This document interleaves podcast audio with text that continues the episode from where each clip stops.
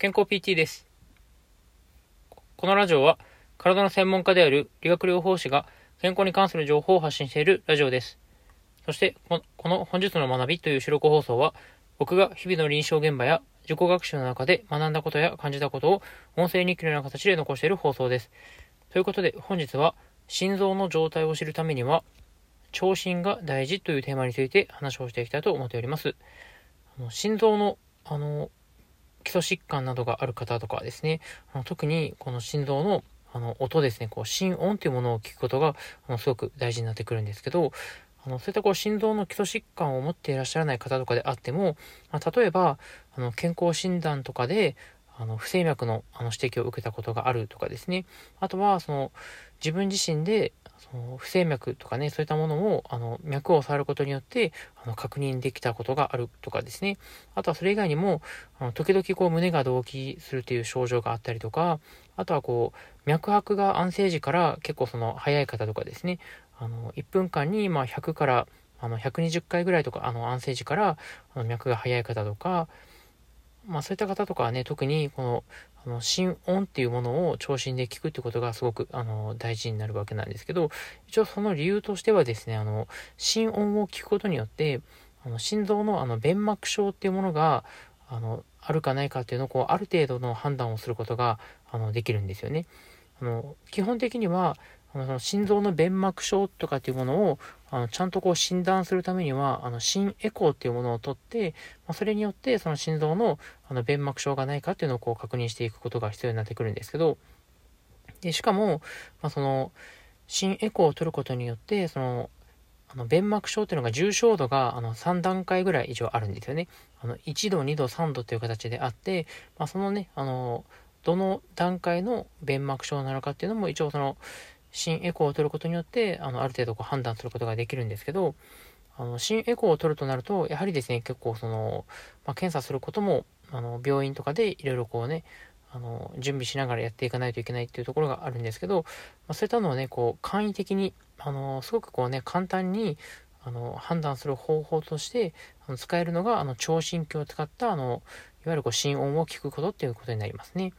で、あの、聞くポイントとしてはですね、あの、大体こう心臓の、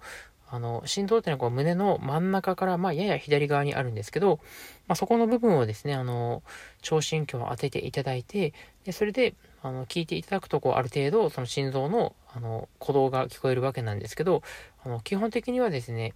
あの、心臓の音を聞いてるときに、あの、ドゥンドゥン、ドゥンドゥン、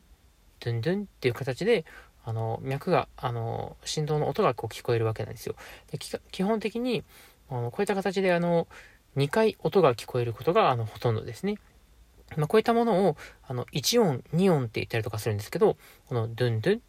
ドゥンドゥンっていうのがこう1音、2音、1音、2音という形であの聞こえるんですよね。で、あの何も心臓にあの問題がない方は、この1音と2音の間にあの特にこう雑音とかっていうものがないので、あのドゥンドゥン、ドゥンドゥンっていう形で聞こえるんですけど、これがですね、その、弁膜症とかがもしある場合ですね、あの、弁膜症がある場合は、この1音と2音の間に、あの、雑音が入って、あの、ずーっずーっていうですね、そういったあの雑音が聞こえるんですよね。ですね、実際にあの音を聞いた時の聞こえ方としては、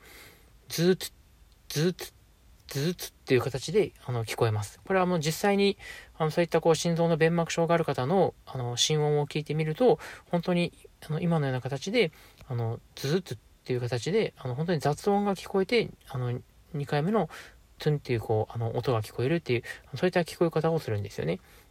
で、もし、あの、これを、その、聴診器で、その心臓の音を聞いたときに、まあ、そういったあの雑音が聞こえた場合っていうのは、あの、収縮期雑音って言って、まあ、その心臓の例えばなんですけど、あの弁膜症の中でも、あの、大動脈弁って言ってですね、こう、心臓から全身に血液を送り出す部分の、あの、すごく大事な、あの、弁の部分があるんですけど、そこの部分が、あの、狭くなってしまう、大動脈弁狭窄症というものがあるんですけど、まあ、そういった時とかに、特にこの、あの、収縮器雑音っていうものが聞こえたりとかしますね。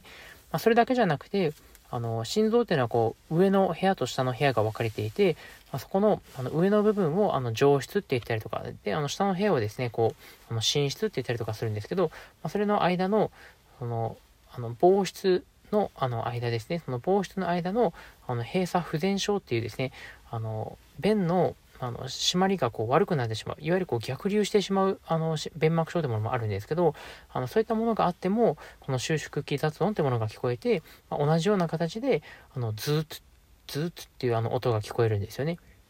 まあ、ですんで、まあ、そこに関してはですねあの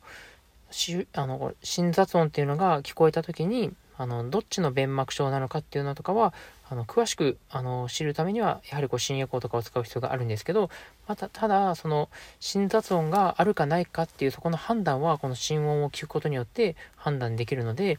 まあ、ぜひですねそういったあの心臓の状態が気になる方とかはですねあのそういったあの心音っていうものだけでもですねあの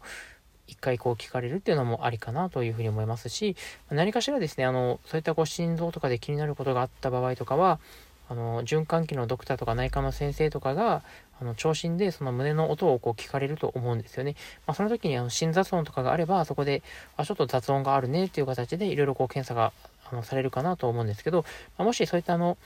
心音とかを聞かれている状態であっても特に何も問題がないって言われてるんであれば、まあ、おそらくねそこまでこうあの弁膜症とかがこうねあのすごくあの重症なものがあるっていうことではないとは思いますんで。まあ、その辺はですね、その、あの、そういったこう、心音の聴診を受けたことがあるかないかというところも一つ大事な指標になってくるかなというふうに思いますね。まあ、一応ね、こう、簡易的に、あの、聴診器をもし持ってない場合とかは、あの、人の、自分の胸の音を聞くことは難しいんですけど、あの、人の胸の音であれば、あの、胸にこう、耳をこうくっつけた状態ですると、ある程度なんですけど、その胸の音が、あの、その心臓の音が聞こえたりとかもするので、あのもし聴診器がない場合で、あの身の回りの方とかでこう気になる方がいたら、まあそういったのでね、ちょっとこう軽く聞いてみるのもありかもしれませんね。あのもしかしたらこううまく聞ける場合もあのあるかなと思いますんで、まあということでですね、あのまあ実際はね、ちゃんと聴診器を使った方が間違いなくしっかりと聞こえるので、あの本当に気になる方はしっかり聴診器であの聞いていただいた方がいいかなと思いますんで、まあ、そういった形であの参考にしていただけたらと思います。まあ、ということで、えー今回は、え心臓の状態を知るためには、え聴診が大事ということについてお話をさせていただきました。本日も聴いていただきありがとうございました。